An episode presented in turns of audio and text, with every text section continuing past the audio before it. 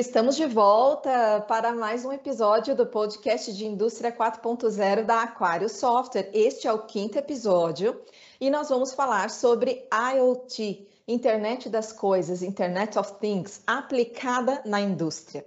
Diretamente de São Paulo, eu sou Dulce Siqueira, consultora de projetos na Aquarius, uma empresa de 36 anos dedicada a colaborar na jornada digital da indústria 4.0, combinando software e serviços para criar possibilidades inovadoras e recomendando as melhores tecnologias habilitadoras que fazem sentido para o seu negócio. Neste episódio, eu tenho a honra de receber Guilherme Torres consultor de soluções da Advantech, nosso parceiro, que tem uma missão, gente, de possibilitar um planeta inteligente. Olha aí que legal. A Advantech é líder global no campo de IoT. Guilherme, seja muito bem-vindo. Obrigado, Dulce. É um prazer estar aqui. Eu queria agradecer já em nome da Advantech por essa oportunidade que a Aquarius Software está nos cedendo de novo, além do webinar que acabamos de fazer porque eu acho que isso pode agregar muito essa, essa troca de experiências, de informações que a gente sempre tem para falar. Legal.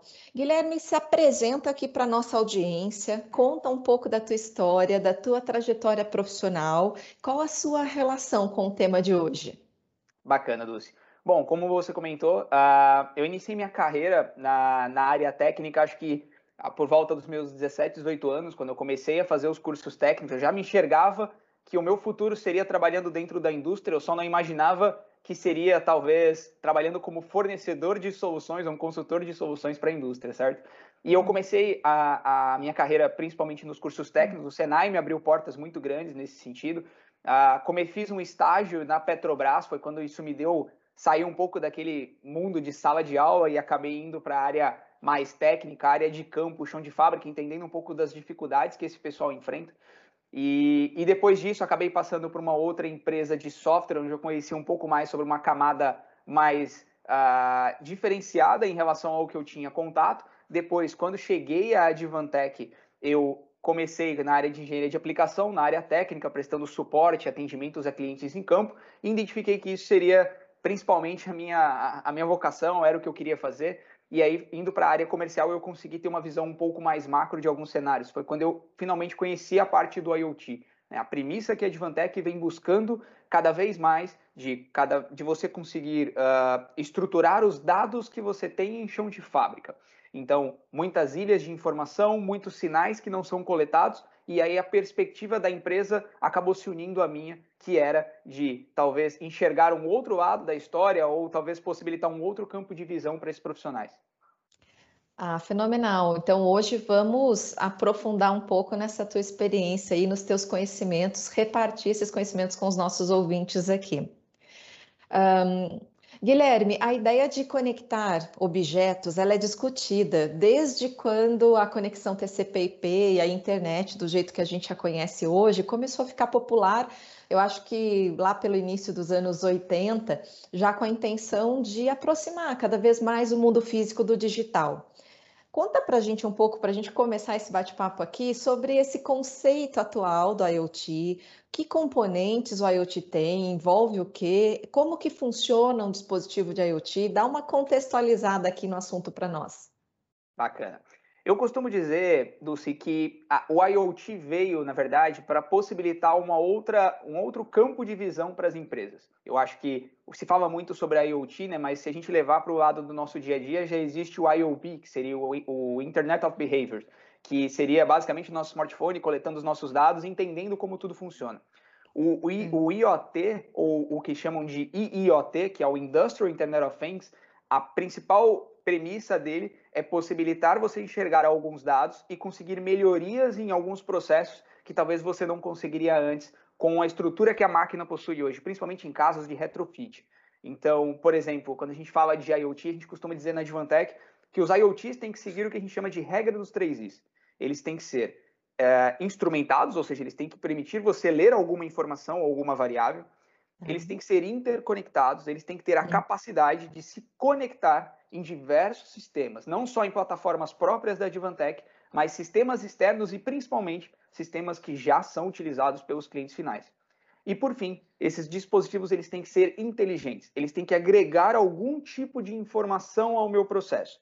E essa inteligência na informação permite justamente, que é o que interessa no final do dia para o usuário final, é quanto de dinheiro isso vai me salvar, quanto de dinheiro retorna para o meu bolso, o quanto eu vou economizar, o quanto eu vou aumentar minha produtividade, o quanto eu vou aumentar a minha, a minha qualidade no final do meu produto produzido. E com essas informações, conseguir justificar investimentos de projeto. Uh, bacana você ter comentado do IIoT, né, o Industrial Internet of Things. É, pensando nesse contexto da indústria, Guilherme, eu imagino que deva haver uma infinidade de possibilidades para o uso do IoT, né? Compartilha com, com a gente um pouco de alguns casos práticos, algumas aplicações do IoT nesse contexto da indústria. Bacana. Ah, nós já tivemos vários projetos de IoT, Dulce, principalmente, eu costumo dizer que o IoT você acaba desenvolvendo ele na necessidade do cliente. Você acaba o cliente normalmente não sabe que ele precisa de algo de IoT, ele sabe que ele tem um problema. E, e às vezes nessa busca, nessa consultoria que a gente faz, a gente consegue identificar normalmente onde está o gargalo de processo produtivo e a gente consegue atuar em cima disso, certo? Uh, tiveram algumas empresas, por exemplo, alguns dois cases que me vêm na cabeça. Um case no passado que nós desenvolvemos com uma indústria no ramo no segmento de alimentos e bebidas, no qual nós desenvolvemos uma espécie de um algoritmo lá dentro chamado LBO, que era o Line Balance Optimization. Então, qual era o problema dessa empresa? Ela tinha uma, uma sequência de máquinas numa linha de produção e acabava que essas máquinas não tinham conectividade entre si. Então, às vezes, como você tem uma máquina e você não sabe quem é o teu gargalo na tua linha, o objetivo do IoT era monitorar cada, digamos, cada entrada e saída de máquina. E aí a gente começou a perceber que o que acontecia? a máquina A cuspia, por exemplo, 200 produtos por minuto, enquanto que a máquina B só tinha uma demanda, só conseguia dar vazão em 50 por minuto. E o que acontecia? A máquina A não conversava com a B, e isso consequentemente gerava gargalo na linha, o cara tinha perda de produto, tinha que parar o processo produtivo para remover material, era um caos. E aí, justamente porque ele não conseguia simplesmente enxergar a informação de entrada e saída de forma rápida, de forma eficiente. Nós colocamos os IoTs nessas máquinas e conseguimos monitorar essa quantidade de entrada e saída. E aí, com um computador industrial próximo ao chão de fábrica, né, trabalhando no que a gente chama de uma aplicação uh, Edge, que seria um processamento em borda ao sistema, ele conseguia controlar a demanda de produtos que entravam e saíam de cada máquina. E aí o cliente tinha, acho que, aproximadamente acho que 5 ou 10 paradas é, por semana que ele tinha naquele processo dele, quando estava em alta, né, em alta demanda de mercado, ele passou a ter basicamente nenhuma parada. Isso acabou tendo um save gigante, não só de perda de custo de produto, mas também na parte de solução. Que top, Guilherme, muito legal. E aí, tem mais alguns cases aí para você contar para gente? Sim, sim, tem um case bem interessante, Dulce, porque uh, no, ano de, no final de 2018 eu tive a oportunidade pela Advantech de participar de um evento global, que foi o IoT Global Summit, foi feito lá na China, né, na época que graças a Deus ainda não existia coronavírus. E, e, foi bem legal porque lá eu tive, eu consegui ter uma visibilidade maior do que outros países estão fazendo em relação à indústria 4.0, em que etapa esses países estão, né? E o que é curioso de, de mencionar é que eu não acho que esses países estão muito à frente do Brasil. Na verdade, eh, você percebe que talvez nesses países os problemas de infraestrutura possibilitam, né, as questões de infraestrutura que existem lá possibilitam que os problemas sejam resolvidos com mais facilidade. Mas os pontos de, as dores, digamos assim, dessas indústrias são as mesmas do Brasil. Talvez é que aqui, a expressão que eu ouvi uma vez numa outra palestra da FIENG é que talvez no Brasil a gente tem mais mato para cortar. Eu acho que essa é a, é a, é a grande sacada. Mas pegando como gancho, um dos cases que eu vi lá em 2018 e que a gente replicou aqui no Brasil foram cases, basicamente, foram cases de eficiência energética. Por quê? É, a gente percebia que existiam muitos projetos para implementação de sistemas MES, mas não percebíamos nenhum tipo de iniciativa voltada à eficiência energética de máquinas. Né? Quando a gente considera Brasil, por exemplo, tem uma quantidade de indústrias que existem hoje, 40% do consumo de energia no, no Brasil inteiro é direcionado a indústrias. Então, isso significa o quê? Eu enxergo isso como um grande potencial de melhoria que está escondido dentro dessas empresas. E o que, que a gente começou a perceber? Quando começamos a, a colaborar com o IoT, voltado à medição de consumo de máquinas, uhum. e monitorar esses dados para tomada de decisão, uhum. nós começamos a perceber justamente uma diferença de cenário em relação à implantação de projetos. Não mais olhar quanto eu estou produzindo, mas eu começo a olhar como eu estou produzindo. E quando eu digo como eu estou produzindo, é quanto eu estou gastando de recurso de ativo para produzir a mesma quantidade de produto no final do meu processo. E qual é o ganho real, a minha real eficiência que eu tenho em relação a isso. E quando começamos a pegar clientes nossos que tinham um relacionamento aberto para poder testar isso muito forte com eles e colocar no chão de fábrica e fazer prova de conceito, prova de valor, a gente chegou a pegar casos de clientes nossos que já tinham o conceito até de 4.0, de certa forma, implementado em suas empresas, e conseguimos identificar, por exemplo, gargalos ou diferenças de consumo em torno de 15 a 20%. Ou seja, uma mesma máquina produzindo a mesma coisa pelo mesmo tempo, mas entregando com 20% a mais de consumo de energia. E isso acontece normalmente a fatores ligados à manutenção, a próprio time de operação, a reparo da máquina, a necessidade de retrofit, enfim, são N outros fatores, mas isso já te dá a noção de que alguma coisa está errada com aquele processo. É, é, muito sensacional ver esse tipo de case, porque essa questão da eficiência energética está muito ligada com sustentabilidade, né?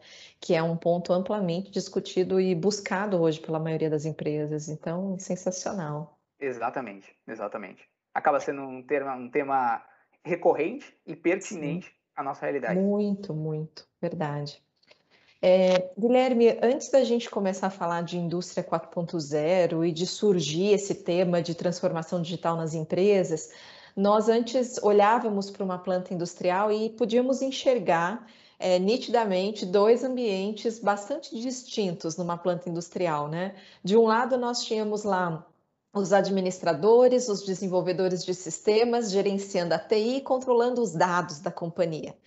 Do outro lado, os engenheiros, os operadores, né, olhando para o chão de fábrica e lidando com os sistemas industriais, com os equipamentos de produção.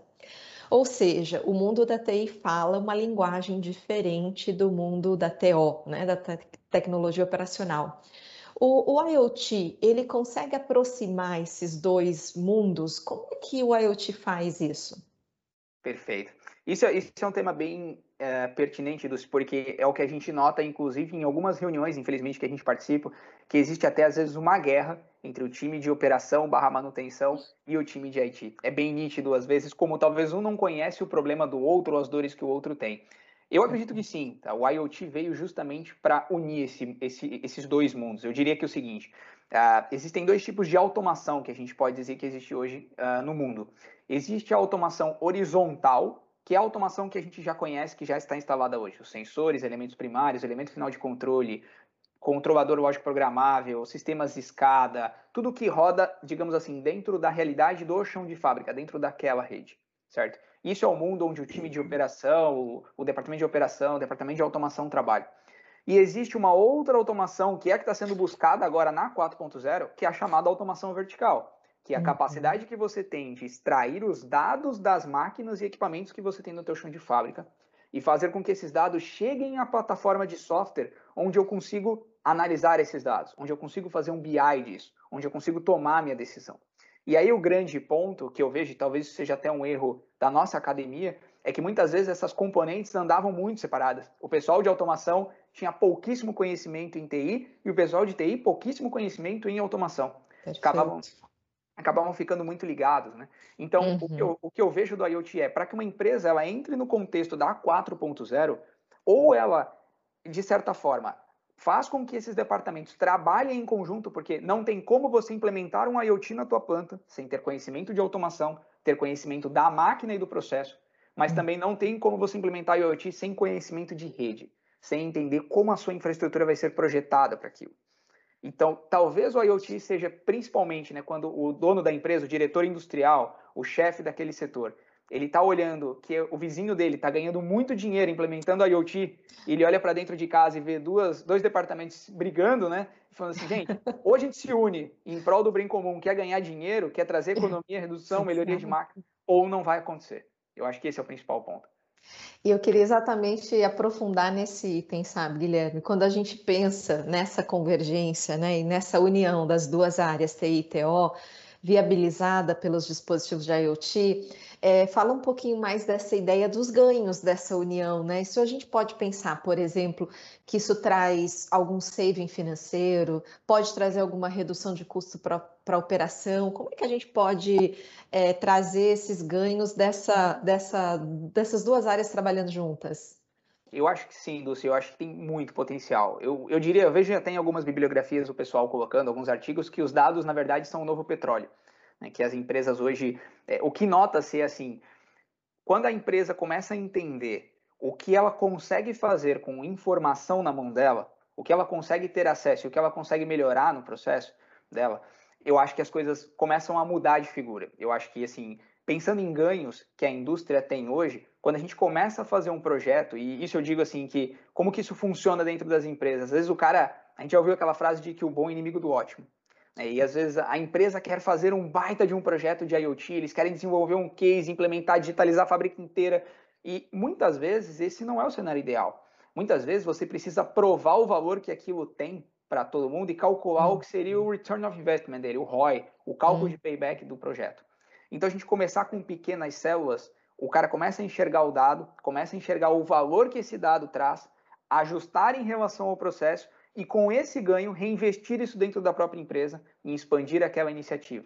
E quando a gente consegue unir essas duas forças, e eu acho que nós como consultores, falo consultor Guilherme pelo lado Advantech e de vocês do lado Aquários, é, a nossa função é entrar dentro de uma sala, intermediar esse conflito, envolve um pouco de, de quase de psicologia nisso, né, de controle, de certa forma, mas a gente conseguir passar essa mensagem e falar assim, gente, ó, nós estamos no mundo do meu barco, nós estamos juntos nessa.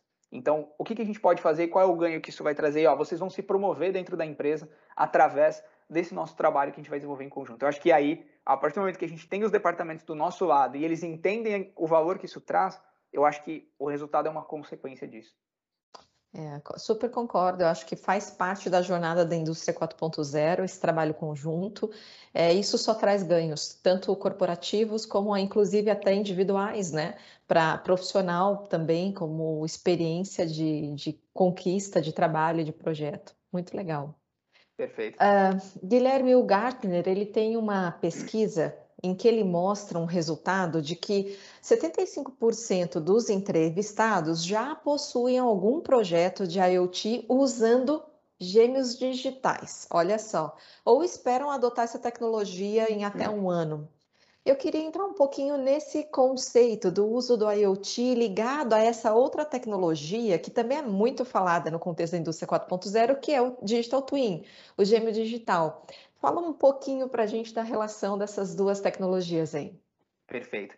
Eu acho, Dulce, que o conceito de digitalização que vai possibilitar esse gêmeo digital vai dar para a empresa a capacidade, por exemplo, quando a gente olha o modelo da Acatec, que é aquele, o, o modelo alemão, digamos assim, do contexto de digitalização de 4.0, se a gente olhar todos os tópicos, ou digamos, aqueles principais pilares de desenvolvimento, o Digital Twin ele vai possibilitar o último pilar deles, que é o que a gente está olhando, que chama-se adaptabilidade a capacidade que eu tenho de analisar os dados do meu processo, analisar os dados históricos e com modelos matemáticos eu conseguir, de certa forma, prever o que vai acontecer, é quase adivinhar o qual vai ser o comportamento do meu processo em relação àquele parâmetro que seria feito. Justamente porque quando a gente tem comportamentos padrões, a gente vê muito isso em estatística, na engenharia, em faculdades, enfim, é muito disso. Você consegue talvez traçar um comportamento padrão e aí com isso você talvez prever e se antecipar a esses problemas. Aí, quais problemas? Você acabou de me perguntar quais eram os ganhos que a indústria teria com isso, principalmente na parte de manutenção, por exemplo. Né? A gente tem casos hoje, por exemplo, de que empresas têm inventários gigantes de manutenção de, de peças, de spare part, quando na verdade ela nem precisa disso. Para fazer uma manutenção pre preventiva, que talvez o fabricante disse para ela que ela tem que fazer, então ele acredita fielmente naquilo, não questiona e acaba gastando mais dinheiro para fazer aquilo acontecer. Então, quando você tem isso, a grande vantagem é que você tem dados e você entende o teu processo, o Digital Twin vai te permitir ter esse outro campo de visibilidade. E é claro que isso ainda tem muito a crescer, pensando, por exemplo, no que o tanto que inteligência artificial está crescendo hoje para a indústria. Uhum. Mas são muitos ganhos e é, é empolgante quando a gente começa a pensar por esse lado, né? Por, pela quantidade de ganhos e benefícios que a gente pode conseguir. Exatamente, exatamente. Até é legal citar, teve um caso de um cliente bem rapidinho, teve um cliente nosso que ele desenvolveu um projeto nesse contexto também do, do Digital Twin, e era uma empresa que ele, por conta das mudanças de produção, de produtos que ele fazia, ele tinha que realocar, digamos, as etapas da linha de produção dele. E eu lembrei muito daquele filme do McDonald's lá, que o cara explica lá, né, que ele desenha a, pista lá no campo de basquete, na quadra de basquete, e ele vai mudando aquilo. O Digital Twin possibilitou a ele, por exemplo, identificar perdas de tempo que ele tinha entre etapas do processo e conseguiu realocar algumas etapas da planta para viabilizar ou pra, talvez para facilitar a criação ou, ou, a fabricação dos itens gargalo dele. Então, essa readequação física ajudou ele a ter um ganho de produtividade e ele desenvolveu isso através do Digital Twin. Talvez foi um case que a gente participou que foi o mais interessante. Não, super, super bacana. E às vezes são simulações que ficariam muito caras ou até inviáveis fazer no mundo físico real, né? Exatamente. Muito legal. Guilherme, vamos fazer aqui o nosso jogo do podcast de verdadeiro ou falso? Claro, vamos lá. É, eu vou falar algumas afirmações para você e você vai me dizer se ela está verdadeira ou falsa e por quê. Tem que justificar, não pode ser fácil assim, só dizer verdadeiro ou falso. Tá Perfeito. bom? Então vamos lá. A primeira afirmação. A IoT ainda é uma tecnologia muito embrionária, com baixa adesão pelas empresas no mundo. Verdadeiro ou falso? Falso, muito falso. Na verdade, eu diria que quem não está olhando para esse lado do IoT hoje já está ficando para trás. Uh, eu diria que aqui no Brasil, desde 2016, a gente já vem trabalhando com projetos de IoT mais voltados realmente à melhoria de processos. A gente já tem visto vários projetos que melhoram não só a produtividade de máquinas, mas qualidade, manutenção, logística. Então, o que eu diria é, hoje essa tecnologia ela está muito fácil de ser implementada. Ela foi criada pensando nisso, em diminuir o ciclo de engenharia. Uhum. E se as empresas hoje, é, diria que se elas não estão pensando nisso, não estão implementando, de certa forma elas já estão deixando dinheiro na mesa. Show. Próxima afirmação. Brasil ainda enfrenta muitas barreiras de infraestrutura para a IoT. Nós precisamos da chegada do 5G por aqui, senão não dá para usar IoT. Eu diria que é falso pelo seguinte: não é que o 5G não seja importante. Ele vai ser muito importante para viabilizar outros processos, outras aplicações que hoje realmente a gente não consegue. Mas pensando no mundo de IoT, já existe uma variedade muito grande de possibilidades que hoje já existem para os clientes. Então, pensando, por exemplo, no que a gente já conhece, a maior parte das indústrias hoje já tem infraestrutura wireless implementada. E com uma simples estrutura wireless, você já consegue pegar muita informação da tua fábrica que talvez você não tenha acesso, que vai te dar muito valor, vai te dar muita possibilidade de melhoria lá na frente. Então, o wireless convencional, como a gente conhece, 2.4, 5 GHz, já é suficiente. Mas quando a gente pega, por exemplo, a infraestrutura em LoRa, que é o que mais se fala hoje dentro dos clientes finais, e principalmente, por exemplo, de saneamento, que é uma realidade, ou até de agronegócio. Ah, nós estamos falando de tecnologias ou de IoTs que conseguem se comunicar em distâncias de 4, 5, 6 quilômetros. Tem IoTs que comunicam via LTE, por exemplo, com comunicação 4G convencional. E aí você me pergunta, Guilherme, mas qual dessas tecnologias é a que eu preciso para o meu processo? Eu diria que isso depende muito. Depende da quantidade de dados que você precisa trafegar nessa rede, da velocidade com que você precisa trafegar, de qual é a disponibilidade de sinal que você precisa, de qual tempo de resposta, de qual tipo de dispositivo, onde ele vai ficar instalado. O que eu posso te garantir é, a Advantech tem todas essas opções para entregar o dado de forma estruturada a Aquarius, para que ela consiga desenvolver as aplicações com o cliente. Isso tudo vai do trabalho de consultoria que a gente faz em campo para entender melhor cada cenário, cada cliente, cada realidade e propor a melhor tecnologia. Sensacional, quer dizer, vamos desmistificar isso de que não temos infra necessária, né? Quer dizer, já dá para fazer muita coisa nessa área. Não tem 5G, o seu vizinho já está implementando a IoT. Exato. Próxima afirmação. Expor na internet uma rede de TO, tecnologia operacional, que tipicamente não nasce conectada ao mundo exterior, requer cuidados redobrados com cibersegurança verdadeiro ou falso?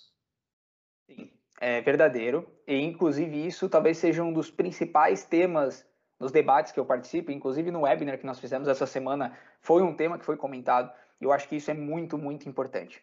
Né? Por isso que a gente fala que o pessoal da área de TI, digamos assim, da empresa, ela tem que estar mais próximo, porque existem regulamentações das empresas, existem é, formas hoje específicas de se trabalhar dentro de cada empresa por regras de compliance, segurança dos dados, LGPD está aí para falar para uh, é, para falar sobre isso, né? Uhum. Uh, e quando a gente está falando, por exemplo, de IoT, quando a gente está falando de pegar redes mais antigas e não somente fazer um retrofit, mas dar conectividade a essas máquinas, hoje os dispositivos IoT que a Advantech produz, que ela fabrica para o mercado, já tem hoje configurações ou especificações próprias para que te dê uma criptografia maior, para que você tenha uma segurança dessas informações. Isso não quer dizer que isso elimina outras seguranças que, por exemplo, o pessoal de IT implementou. Porque, na grande maioria dos casos, os clientes acabam trabalhando com uma aplicação on-premise, rodando isso dentro do seu próprio chão de fábrica. Mas quando a gente pega, por exemplo, algumas tecnologias como o próprio WISE, como módulos IoT, a comunicação via REST, a comunicação via MQTT, possibilita algumas criptografias que justamente travam esse tipo de acesso. Até mesmo conectando com sistemas de controle, você criar um tunelamento VPN, você criar um firewall interno dentro do próprio gateway, para que o usuário não consiga acessar se ele não tiver aquelas credenciais. E aí, claro que isso é uma, uma balança que você coloca para minimizar riscos e conseguir adequar isso, digamos, à sua, à sua infra, à sua necessidade. Super relevante, porque é uma preocupação da maioria das empresas, né? Em expor essa, essa parte da operação é, em redes de, de, internet, né? Então é um assunto realmente é importante a gente tranquilizar as empresas que há todo o cuidado e segurança previsto para isso, né? Claro, com certeza. Uh, vamos para a próxima e última afirmação do nosso verdadeiro ou falso. Seguinte, os processos de manutenção podem ser otimizados com o uso do IoT? Verdadeiro, verdadeiro, hum. com certeza. Eu acho que, principalmente nos projetos que a gente vem trabalhando, Dulce, teve até um, um case de um cliente que foi bem interessante, e pega nesse gancho da parte até dessas últimas afirmações que a gente acabou de comentar também, acaba, acaba sendo junto, uh, que seria justamente na otimização do, das rotinas, os processos de manutenção, né? a chamada manutenção preditiva, que é o que as empresas sonham em ter e almejam de todas as formas. Então, quando a gente está falando, por exemplo, de manutenção, hoje, uh, vamos pegar o caso do motor, certo? Que é o motor que a gente tem que a gente já conhece, que toda empresa acaba tendo um ou mais motores dentro do seu processo, que são elementos críticos, é claro, porque são elementos mecânicos. Ah, normalmente, o que, que acontece? Hoje a Advantech trabalha com dispositivos IoT capazes de você mensurar não só vibração e temperatura do seu motor, mas também o próprio consumo energético, como a gente comentou há um tempo atrás aqui no nosso podcast. E imagina quando você tem essas três informações trabalhando juntas. Você tem a vibração, a temperatura e o consumo ao longo do tempo. O que eu costumo dizer é igual quando a gente está despreparado, quando a gente já está naquele sedentarismo e vai subir, por exemplo, uma montanha, vai fazer algum esporte que exige demais e você começa a cansar, né? Você acaba tendo fazendo um esforço muito grande para para subir aquela, aquela rampa, digamos assim, e você acaba consumindo muito mais energia, você acaba suando, você acaba transpirando, enfim, com o motor não é diferente. Só que isso acontece ao longo do tempo e nunca é um negócio tão, é, digamos assim, ah, como é que eu posso dizer, tão rápido, tão de repente, sabe? Você consegue perceber isso ao longo do tempo, ao longo daquele uso. O que muda para as rotinas de manutenção é que ao invés de eu fazer aquilo ao longo do tempo, eu faço aquilo em cima ao longo de um dado. Então, se eu estou monitorando que o meu motor, por exemplo, está apresentando uma vibração e uma temperatura elevada, e o consumo dele também está subindo, e olhando todo o histórico de dados que eu tenho ao longo do tempo, isso pode me levar a querer que aquele motor, por exemplo, baseado naquele volume de dados, naquele estudo que eu tive, ele vai continuar operacional por mais 20 dias. Então eu sei que se eu tenho uma rotina de parada de manutenção programada para aquela linha, daqui 10 dias, aquele motor é a minha prioridade zero para o time de manutenção. É a primeira coisa que eu tenho que ver para fazer manutenção é aquele equipamento. Essa inteligência é o que a gente quer proporcionar a nível de IoT. Quanto custa uma máquina parada para uma empresa quando o processo não é programado? Né? Quanto custa ele não produzir por tempo? E aí, quando a gente começa a colocar isso em produtos de valor agregado, no caso de uma automotiva, com valor muito alto, esse valor se paga, eu diria que talvez em semanas. Sensacional, Guilherme. Muito obrigada por essas informações. Guilherme, caminhando para o final, é, a gente sabe aqui que 2021 tem sido um ano especial, é, porque a gente continua nesse contexto da pandemia, né? É, e a gente verifica que as empresas, pelo menos a maioria delas, tem alguns desafios comuns, que é manter a estabilidade do negócio, proteger os seus investimentos, os orçamentos, apostar em inovação, todas têm falado nisso, né? Uhum. Principalmente nessa linha de automação. É, que dicas que você daria para as empresas continuarem sobrevivendo a esse turbilhão que a pandemia trouxe para para os negócios, é claro, afetou de forma diferente cada segmento, mas trouxe impactos, né? Para que essas empresas continuem crescendo, se desenvolvendo, prosperando nesse caminho, que, querendo ou não, é um caminho disruptivo quando a gente pensa em construir o futuro, em trazer novas tecnologias, né? É, o que, que você pode compartilhar de dicas aí para quem está nos ouvindo? Bacana. Uh, assim, Dulce, eu diria que talvez tudo que a ninguém esperava, né, que, que existiria uma pandemia como existiu, começou no ano passado. Uh, eu diria que você percebe comportamentos diferentes dos clientes, né, e talvez isso parta também um pouco da nossa atividade ainda como consultores de olhar para esse mundo e talvez proporcionar ideias e sugestões de como de como melhorar o processo mediante uma crise como essa. Porque, como você disse, setores foram afetados de formas diferentes. Talvez o setor automotivo foi um dos que mais sofreu em relação até esse período, né? Uhum. E, e talvez o que a gente está pensando quando a gente está falando de pandemia muda um pouco a forma, a minha percepção em relação a projetos. O que, que a gente notou? Que as empresas começaram a olhar principalmente para projetos de melhoria de produtividade, então produzir mais com menos, e na parte de manutenção. Então, otimizar gastos, otimizar é, os ganhos que ela vai ter. Então, se o cara, por exemplo, tinha paradas programadas, as paradas que acabavam acontecendo na planta dele, ele tentar reduzir isso, ele precisa garantir que as rotinas de manutenção também estarão adequadas. Uhum. O que eu diria, e como a gente já comentou aqui no podcast, mas vale muito ressaltar, é para projetos de IoT, para essas empresas que estão passando ainda por essa situação, que ainda estão se reerguendo, eu acho que o principal é comece olhando para o seu processo. Qual é o seu maior problema que você tem hoje na sua planta? Ah, o meu principal problema é essa minha máquina, que é esse meu gargalo no processo produtivo. É o que me traz mais problema, é o que me traz mais perda. Legal, você tem certeza disso? Como é que você mensurou esses dados? Ah, eu, eu já coleto esses dados e eu consegui ver pelo meu sistema, por exemplo, pelo meu sistema MES. Legal. Então vamos trabalhar em cima dessa máquina. Por que, que ela quebra? Por que, que ela para? Quanto de energia ela consome em relação às demais? Existe uma diferença de turno? Existe uma diferença de produto? Como que eu otimizo essa máquina para me produzir mais com menos? E o nosso papel hoje como consultores, e isso eu falo que a Advantech deixa de portas abertas, assim como Aquários, é de possibilitar que essas provas de conceito, ou provas de valor, enfim, elas, elas sejam feitas para que a gente consiga viabilizar e deixar bem clara essa informação. Uma coisa é eu mostrar um datasheet, a outra coisa é eu colocar um device dentro do chão de fábrica de um cliente, fazer uma análise dos meus dados ao longo do tempo e mostrar para ele uma tomada de decisão em cima da própria realidade dele. Eu acho que essa é a grande sacada e a grande diferença. O que eu diria é, as empresas que investiram em tecnologia nesse período de toda a pandemia, hoje estão saindo muito mais fortes porque elas estão saindo um passo à frente dos seus concorrentes.